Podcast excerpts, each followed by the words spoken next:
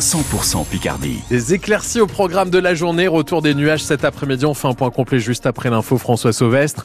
Les tracteurs ressortent des champs et des hangars. En levant les barrages il y a un mois après les annonces du Premier ministre, les agriculteurs avaient prévenu, malgré la mise en pause du plan zéro phyto, malgré les promesses d'aide et de simplification, pas question de trop relâcher la pression. Preuve que cette marmite bout toujours. En plein salon de l'agriculture où Gabriel Attal est attendu aujourd'hui, des actions d'exploitants sont menées un peu partout dans le pays. Hier, une vingtaine d'entre eux se sont donné rendez-vous à Amiens pour ralentir la circulation sur la rocade, pour klaxonner.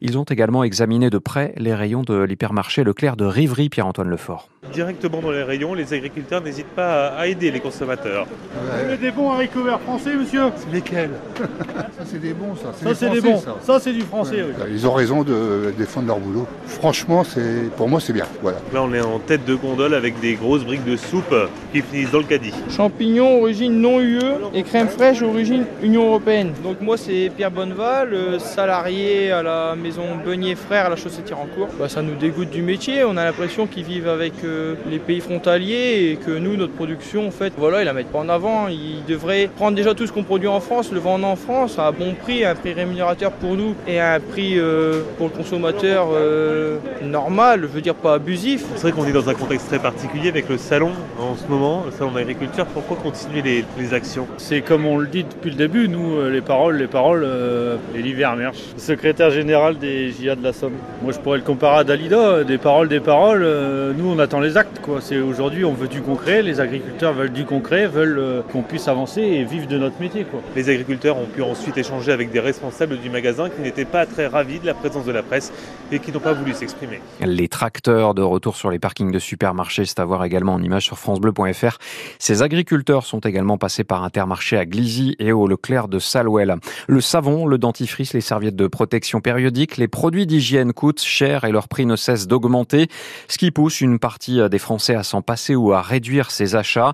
50% le font selon le dernier baromètre que l'IFOP a réalisé pour l'association Don Solidaire. On en reparle dans le journal de 8 heures. France Bleu Picardie 7h32 avec cette question, les Occidentaux vont-ils envoyer des soldats en Ukraine? Question qui revient régulièrement dans le débat depuis deux ans et le début de l'invasion russe.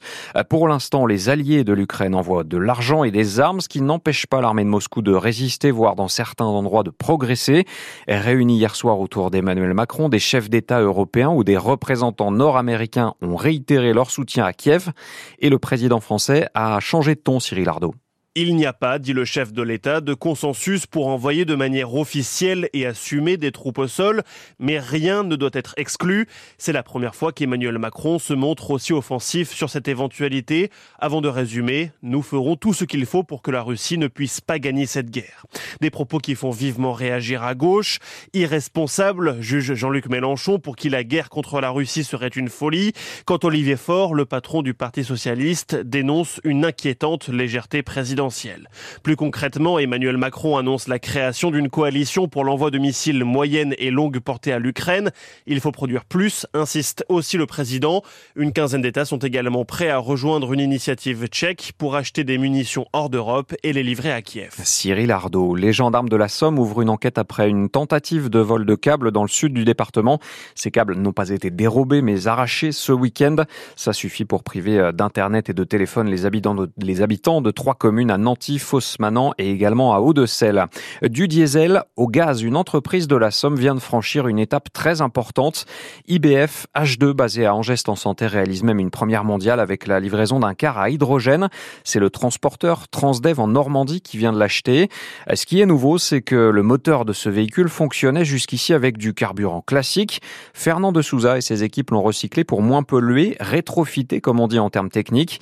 Une opération qui coûte cher, quasiment un million et demi d'euros. Alors pour continuer cette activité, le patron samarien doit trouver les bons partenaires. C'est possible chez nous. Hein. Le problème, c'est très coûteux. On est parti pour, hein, euh, parce qu'aujourd'hui, nous avons une usine à Dunkerque et une usine de batterie qu'on voudrait bien travailler ensemble. Euh, après, on a une usine de câblage dans l'Oise quand on est ensemble. Il y a les bouteilles d'hydrogène qui sont fabriquées à Compiègne aussi. On les a déjà contactés. On travaille déjà avec. Puis progressivement, nous, on va produire, on va tout assembler chez nous. Ce qu'on souhaite, hein, c'est que qu'on fasse une production, pas à 100%, c'est impossible, mais aller à 90-95%, faire le maximum de production chez nous dans Haute-France. Voilà, un ancien bus diesel qui roule maintenant, qui roule maintenant à l'hydrogène, c'est à lire également sur francebleu.fr.